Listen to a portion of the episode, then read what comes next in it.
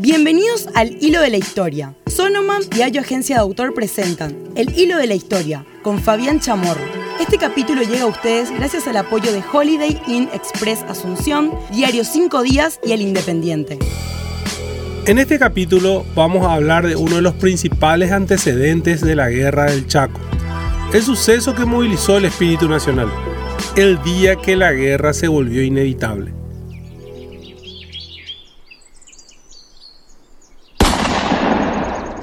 El 25 de febrero de 1927, en un incidente cerca del fortín boliviano Sorpresa, fue asesinado el teniente paraguayo Adolfo Rojas Silva. Adolfo fue enviado al Chaco para vigilar la penetración boliviana en el territorio.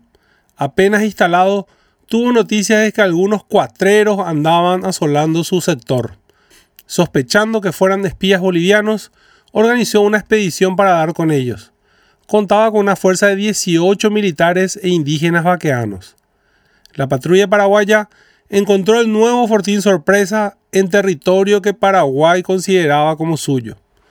En las cercanías estaba la guarnición boliviana bañándose en el río. Rojas Silva lo sorprendió y obligó a permanecer desnudos en el lugar bajo vigilancia de uno de sus hombres. Mientras, él acompañado por dos soldados más, llegó hasta el fortín para dar con el comandante, un capitán de apellido González. En el fortín se dio una discusión entre ambos oficiales, que luego se fue suavizando. González le dijo a Rojas Silva que este tipo de cuestiones se arreglaban entre diplomáticos. Al final, como símbolo de amistad, el oficial boliviano le ofreció cerveza. La patrulla paraguaya fue invitada a pasar la noche en el lugar, invitación que fue aceptada por Adolfo porque la noche había caído. Al despertar, se encontraron sin sus armas. Rojas Silva requirió duramente a González.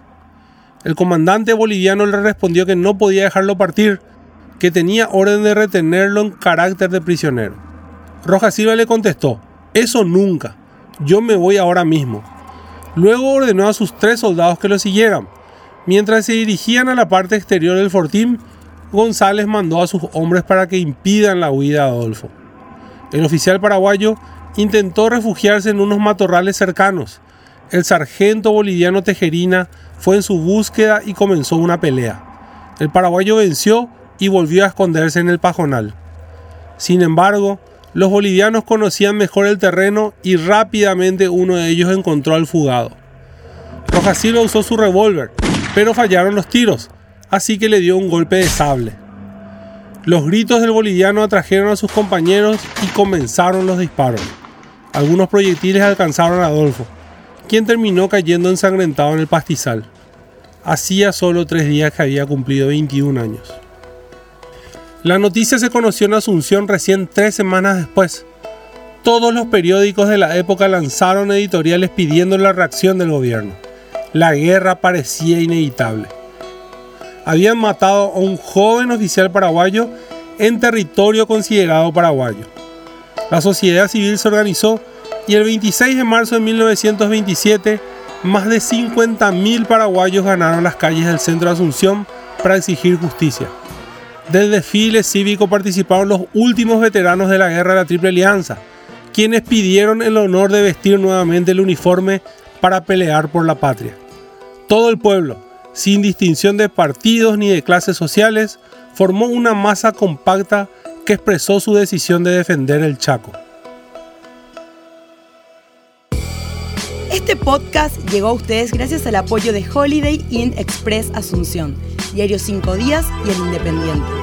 Para imágenes de apoyo, seguimos en nuestras redes sociales, Instagram arroba chamorro y en Twitter arroba fabián-1932. El hilo de la historia es un producto de Sonoman y Ayo Agencia de Autor. Si te gustó, compartí el podcast con tus amigos. Los esperamos en el próximo capítulo.